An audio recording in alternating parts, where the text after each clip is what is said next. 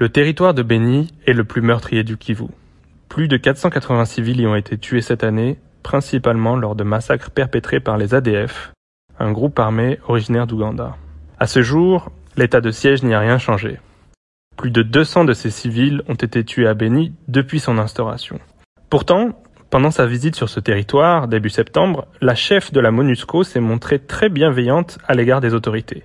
Le 9, Bintou Keïta a affirmé que l'état de siège était un outil très important de la lutte contre l'insécurité. Et le lendemain, la MONUSCO et l'armée congolaise se sont félicités de leur collaboration dans un communiqué conjoint, un format jamais vu dans l'histoire récente. Alors, qu'est-ce qui explique cette communication positive à l'égard de l'armée?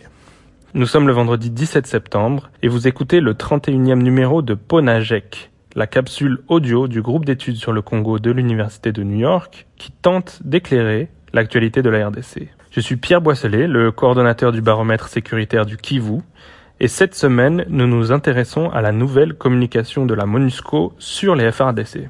En effet, cela faisait très longtemps qu'un tel rapprochement public entre la MONUSCO et l'armée congolaise n'avait pas eu lieu. Sans doute depuis leur alliance pour combattre le mouvement du 23 mars en 2012. Après leur victoire, la défiance s'était installée entre les deux parties. L'ancien président, Joseph Kabila, avait même réclamé le départ des casques bleus à plusieurs reprises lors de son deuxième mandat.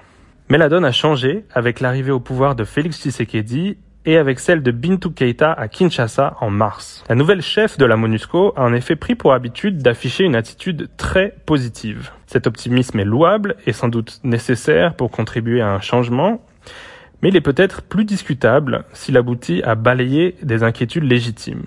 L'état de siège fait en effet l'objet de réserves croissantes de la société civile et des élus du Nord Kivu et de l'Ituri qui pointent l'incapacité de cette mesure à améliorer la situation. Cela n'a pas empêché Bintou Keïta de communiquer sur des avancées, sans les spécifier, et même d'appeler la société civile et les leaders d'opinion à la solidarité avec l'armée et la police, un discours qui fait écho à celui du gouvernement lui-même et sa volonté de changer le narratif sur la RDC.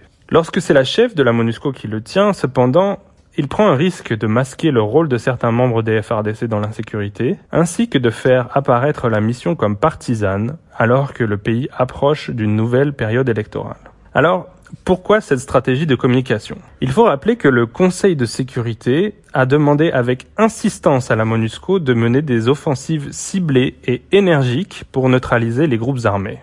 Les importantes manifestations auxquelles Bintou Keita a dû faire face à Beni au mois d'avril allaient dans le même sens. Les casques bleus étaient accusés de passivité. Il est donc logique que Bintou Keita veuille faire plus sur le plan militaire. Mais le commandement de la force estime qu'il est quasiment impossible de mener davantage d'offensives sans une étroite coopération avec les FRDC. Sans planification conjointe, le risque de se retrouver associé à des violations des droits humains ou de tirs fratricides dans la dense forêt de Beni est perçu comme trop important. Or, une partie des FRDC est très réticente à coopérer avec la MONUSCO. Son état-major n'avait par exemple pas associé la mission à son offensive de grande envergure contre les ADF fin 2019.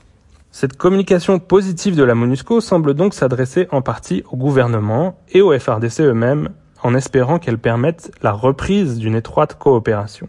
Sur le terrain, la MONUSCO a fourni un appui aérien au FRDC mi-août à Beni pour la deuxième fois cette année et depuis le 7 août, les deux forces escortent conjointement des convois sur la route nationale 4 entre Beni et Komanda, même si ces opérations ont connu un grave raté le 1er septembre avec une attaque du convoi qui a coûté la vie à quatre civils. La MONUSCO assure que d'autres opérations conjointes sont en cours de planification. Souhaitons que la mission conserve le recul nécessaire pour prendre en compte toutes les causes du conflit. Pour recevoir Ponajek chaque vendredi sur votre téléphone, rejoignez notre fil WhatsApp en envoyant GEC, G-E-C, au plus 243 894 110 542. À très vite!